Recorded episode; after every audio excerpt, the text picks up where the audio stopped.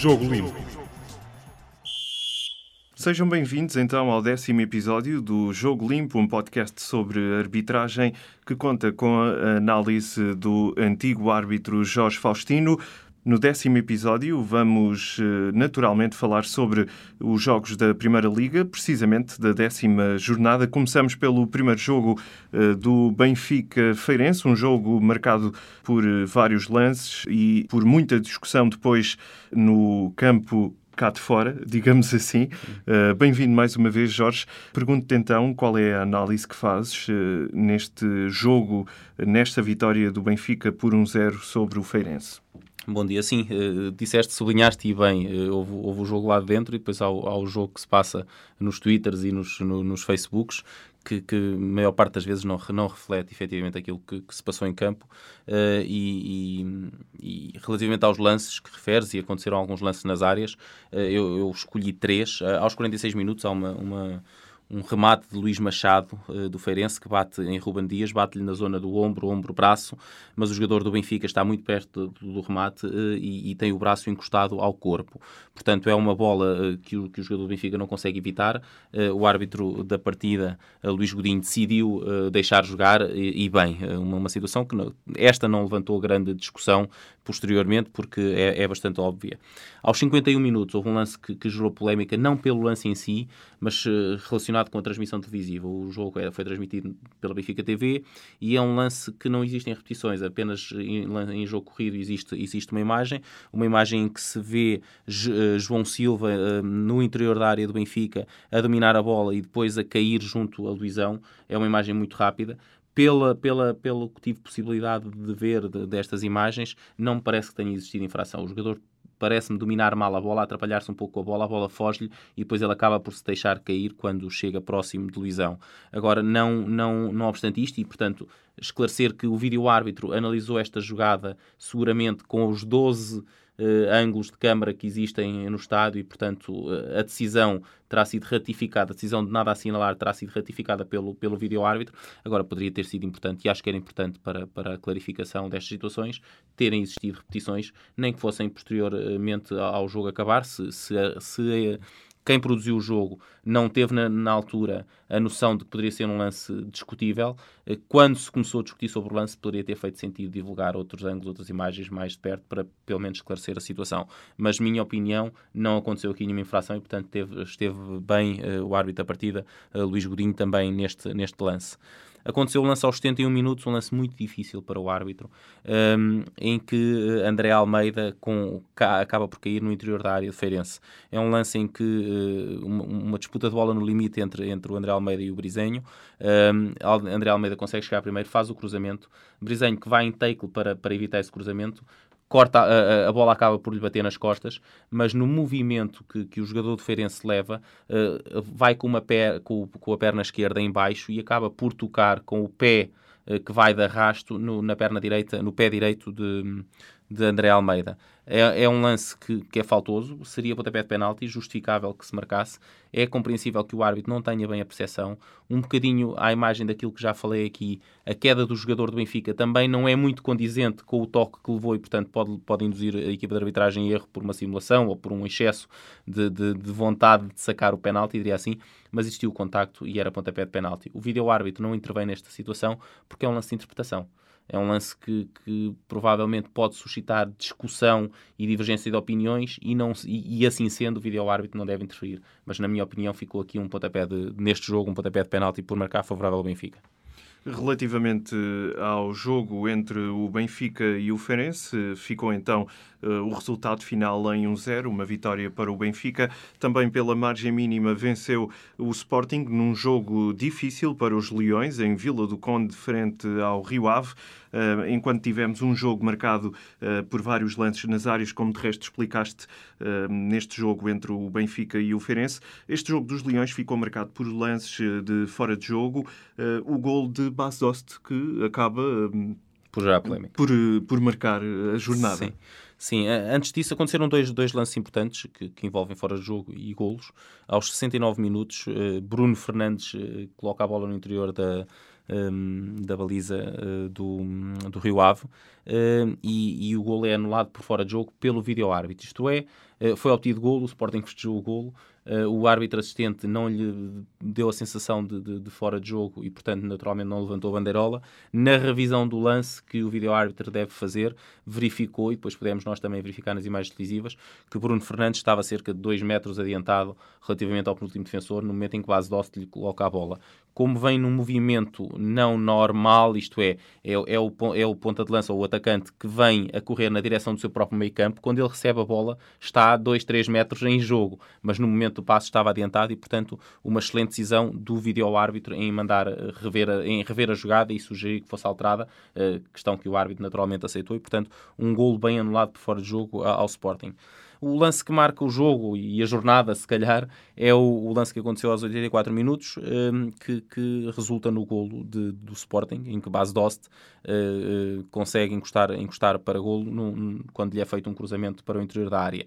A dúvida aqui e a, a questão que, que, se discute muito é o facto de, uh, no frame, e, e, e sublinho, estamos a discutir um frame, no frame onde paramos a imagem no momento do cruzamento, vê-se Bas Dost com o braço adiantado relativamente ao, ao penúltimo defensor, mas o braço todos sabemos que não conta para a análise de fora de jogo. Para a análise de fora de jogo apenas deve contar, devem contar as partes do corpo que podem jogar a bola de forma legal, portanto os braços estão excluídos.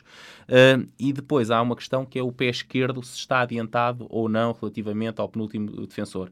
O que se passa aqui é que Base Dost está a tapar esse penúltimo defensor no, no melhor ângulo, para, ou no ângulo com mais condições para avaliar o fora de jogo, que é a tal câmara de fora de jogo que está uh, por trás do árbitro assistente. Uh, nesse ângulo de câmara, que é o que nos poderia dar alguma certeza, Base Dost está a tapar o defesa que está mais perto de si e que poderia estar a pô-lo em jogo. Portanto, não existe garantia que o pé esquerdo de Base Dost esteja adiantado. Não havendo essa garantia, um, o vídeo-árbitro não irá interferir. A discussão tem sido sobre a, a volta do vídeo-árbitro, porque acho que é compreensível e aceitável por todos que o, humanamente era impossível para o árbitro assistente garantir que estava ou que não estava. Olhando para o frame e discutindo ali frame mais à frente ou mais atrás, uh, pondo linha ou não pondo linha, não é possível ter a certeza porque não vemos efetivamente onde é que está o corpo ou parte do corpo do defesa e, portanto, não podemos garantir que base de ossos estivesse fora de jogo. Não podendo garantir isso, temos que considerar como boa a decisão da equipa de arbitragem. Apesar de ter sido um lance de difícil análise, foi de facto uma boa decisão, na tua opinião, Jorge. Avançamos então para uh, o jogo, o derby da Invicta, o Boa Vista uh, Futebol Clube do Porto, que uh, de resto o resultado final foi avolumado, um jogo em que o Futebol Clube do Porto venceu por 3-0 no Bessa. O árbitro Hugo Miguel passou ao lado do jogo, na tua opinião? Praticamente sim. Foi, um jogo exigente. Um, um, jogo, enquanto no Benfica tivemos situações nas áreas, no, no, no Sporting tivemos os fora de jogo, aqui tivemos, tivemos de tudo.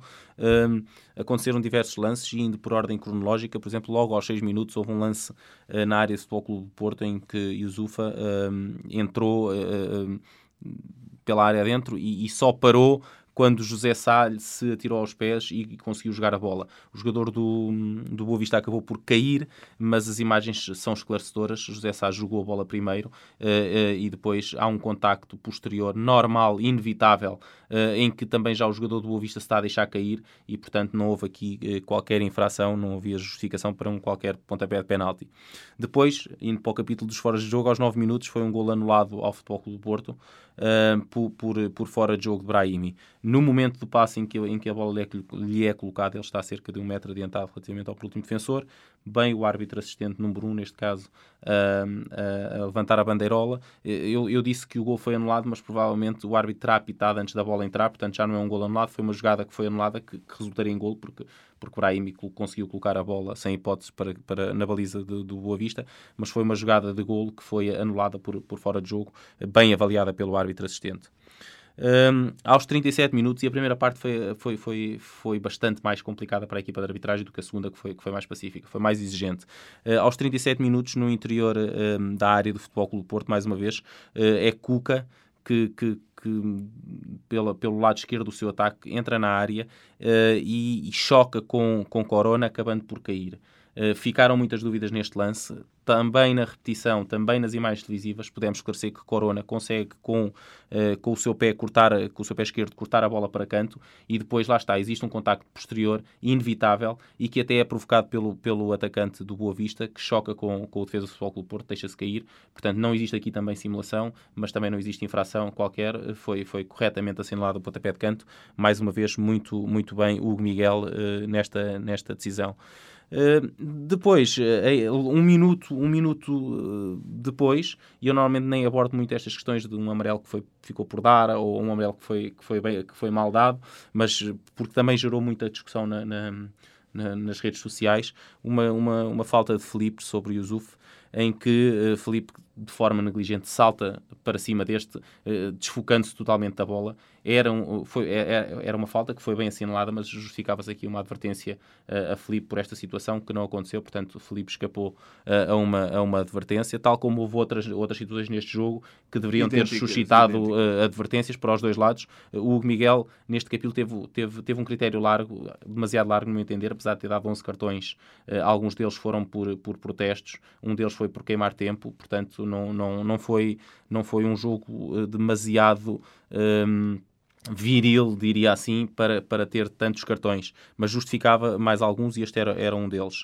Uh, uma outra, outra situação que, que, escolhi para, para falar sobre este jogo aconteceu aos 40 minutos, uh, uma, uma falta de carraça sobre Alex Teles, em que o jogador do Boa Vista aparenta querer jogar a bola só que falo, chega atrasado e falo de uma forma bastante perigosa porque acaba por acertar com a, a sola da bota, com os pitons, nomeadamente os pitons de trás do seu calcanhar, que quando se pisa é, o, é, o, é onde está assente todo o peso do corpo, no tornozelo do jogador do Futebol Clube Porto. O árbitro viu, uh, advertiu o jogador do, do Boa Vista, mas era meu entendimento que, que se justificava aqui um vermelho por, por falta grosseira que não aconteceu. E, portanto, uh, Fica o jogo marcado por alguns desequilíbrios disciplinares, mas eh, de, depois os lances da área e os, os, outros restantes lances foram bem decididos por o Miguel e pelos seus colegas. No geral, uma boa arbitragem. E é precisamente da arbitragem que falamos aqui todas as semanas e durante a semana que passou ouvimos falar sobre uma possível greve dos árbitros, muito por causa das declarações do presidente da APAF. Jorge, qual é que é eh, então a tua leitura eh, das palavras de Luciano Gonçalves? Uhum. Eh, bem, antes de mais explicar que ouviu-se falar desta situação de greve, porque foi feito, foi feito o anúncio de greve na passada eh, segunda-feira, uh, faz hoje oito dias, e, e, para, e, depois disso tivemos o Presidente da Federação a ir à, à Assembleia da República falar das, dos problemas que a arbitragem enfrenta atualmente, nomeadamente das, das questões de, de má visibilidade, de, de, de, falta de conduta quase ética dos clubes, das direções de comunicação dos clubes, etc., que estão a pôr todo o ónus dos maus resultados uh, na arbitragem. E, portanto, uh, os árbitros, no seguimento disto, entenderam que era o momento de dizer um basta a todo este ambiente que se viu à volta deles do futebol, no futebol e à volta da arbitragem e decidiram fazer, fazer greve foi a APAF que fez o, o, comunicado. É preciso lembrar que a APAF são os árbitros, portanto, foram os árbitros que tomaram esta, esta, esta decisão. Eh, as, as, declarações a que te referes, penso, penso que falas quando, quando o Luciano Gonçalves disse que era, esta greve seria uma oportunidade para, o, para, para os comentadores desportivos e os dirigentes que estão sempre a contestar para, para irem dentro de campo mostrarem o que é que é arbitrar. Não, não considero que tenham sido declarações felizes, porque depois vem, vem eu diria quase que, que descemos, eh, descemos porque considero árbitro, a arbitragem desceu quase ao nível de quem anda sempre com este tipo de, de, de provocações e este tipo de linguagem que acho que não, que não faz sentido. Portanto, não foi feliz Luciano Gonçalves nesta, nesta, na forma como, como disse isto. Eu percebo o que é que ele quereria dizer, eh, porque há, há pessoas que estão em programas de televisão, escrevem em jornais, etc., que falam de arbitragem como se soubessem alguma coisa de arbitragem, ou, ou, muitas vezes até sabem, mas têm uma agenda própria, que eu, às vezes há, há, pessoas que dizem coisas que eu não acredito que eles acreditem naquilo que estão a dizer, mas como têm a sua agenda, uh, faz, faz sentido dizerem. Mas uh, voltando à tua questão, acho que, que não, não foi uma, uma expressão feliz uh, de Luciano Gonçalves. Agora, é importante que o futebol reflita o que é que está a acontecer e o que é que o próprio futebol está a fazer ao, seu, ao seu produto, porque com, esta, com este suceder de tweets, de posts no Facebook, de notícias que são lançadas, de blogs uh, a, a, a, trabalharem para os clubes com, com provocações aos outros clubes e à arbitragem. Isto não, não augura bom futuro para o, para o nosso futebol. Estamos então conversados por esta semana. Obrigado, Jorge. Este é o podcast Jogo Limpo, um podcast sobre arbitragem e realizado por quem sabe. O Jorge é antigo árbitro de futebol. Muito obrigado por nos ouvirem. Podem aceder aos podcasts disponíveis no iTunes e no SoundCloud e também em público.pt. Nós voltamos na próxima segunda-feira. Jogo Limpo